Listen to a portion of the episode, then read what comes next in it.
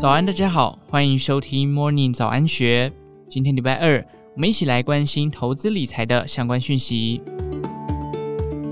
接近升息末期，许多人看好现阶段布局债券，债券 ETF 人气火热，受益人数激增了一倍。不过，投资人在追逐热潮前，也要了解个中的游戏规则，将风险降到最低。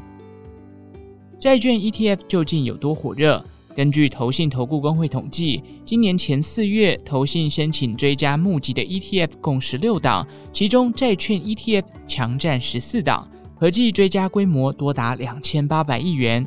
目前国内债券 ETF 的资产管理规模约一点四五兆元，与去年底相比成长两成，受益人数也从不到十六万激增至将近三十六点五万，翻了一倍有余。在资金规模前十大的台股 ETF 中，前三名为老字号的零零五零、零零五六，以及因第一档采取季配息机制而人气不坠的零零八七八，其余七档皆为债券型 ETF。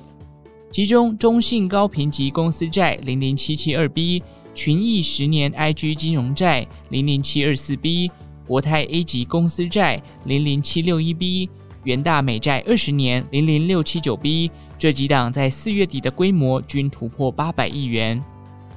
今年四月期间，有三十多档债券 ETF 除息，吸引抢搭除息列车的资金涌入，更将债券 ETF 推升至前所未有的交易热度，单日成交金额数度超过四十亿元。不过，投资人别被这一波热潮冲昏头，有意透过 ETF 介入债市前，务必先破解一些迷思。首先，一般最常听闻的说法是，投资债券既保本又能领取固定收益，投资债券 ETF 也享有相同好处，适合稳健保守的投资人。在了解债券 ETF 特性前，应当先理解债券的本质。债券是由发行者发起，向投资人借款来募资的借据。在不违约的前提下，发行者在债券到期前为每期支付固定利息，并在到期时一次还清本金。不过，债券不像股票在集中市场交易，报价相对不透明，而且不少债券只开放专业投资人购买，投资门槛相对高。为满足一般投资人需求，门槛较低的债券型基金、债券 ETF 就应运而生。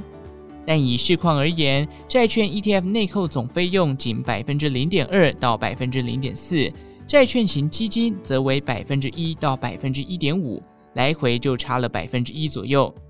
以目前美国十年期公债殖利率约百分之三点四计算，多支付百分之一的费用，就代表近三成收益先被侵蚀。于是，越来越多的固定收益投资人选择投向债券 ETF 的怀抱。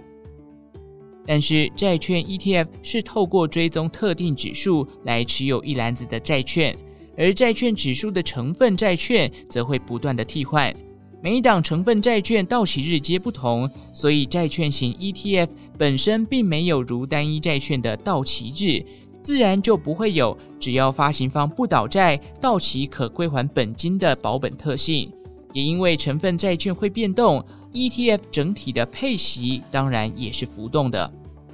以一般投资人认为违约风险最低的美债 ETF 为例，目前美国政府一至三年期债券 ETF 所持有的，皆为二零二四、二五、二六到期的美国公债。假设投资人现在买进，且报到二零二六年，届时 ETF 会将成分债券替换为二零二七、二八、二九年到期的公债。ETF 本身不会到期，也不保证保本。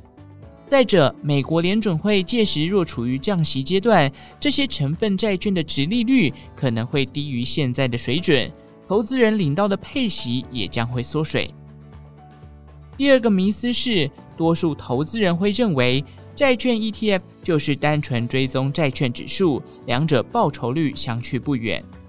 但是实际的情况是，由于一档指数内的债券数过多，国内债券很难完全购买与指数相同成分的债券，因此普遍采取从追踪指数的所有成分股中筛选出最具代表性，建立一个与指数相去不远的投资组合，而非完全复制。于是整体绩效就会受到 ETF 发行公司的追踪能力、经理人个人判断等因素所影响，这就是所谓的追踪误差风险。群益十年 IG 金融债 ETF 经理人谢明志指出，一般而言，基金规模越大的债券 ETF，规避追踪误差风险的可能性越高。投资人不妨先从规模大的产品着手挑选。第三个迷思是，债券 ETF 的内扣费用低，怎么买都划算。要知道的是，不同债券 ETF 之间的总费用率，因规模或其他因素而异，仍有所落差。最低的仅百分之零点一五左右，而最高的接近百分之零点六。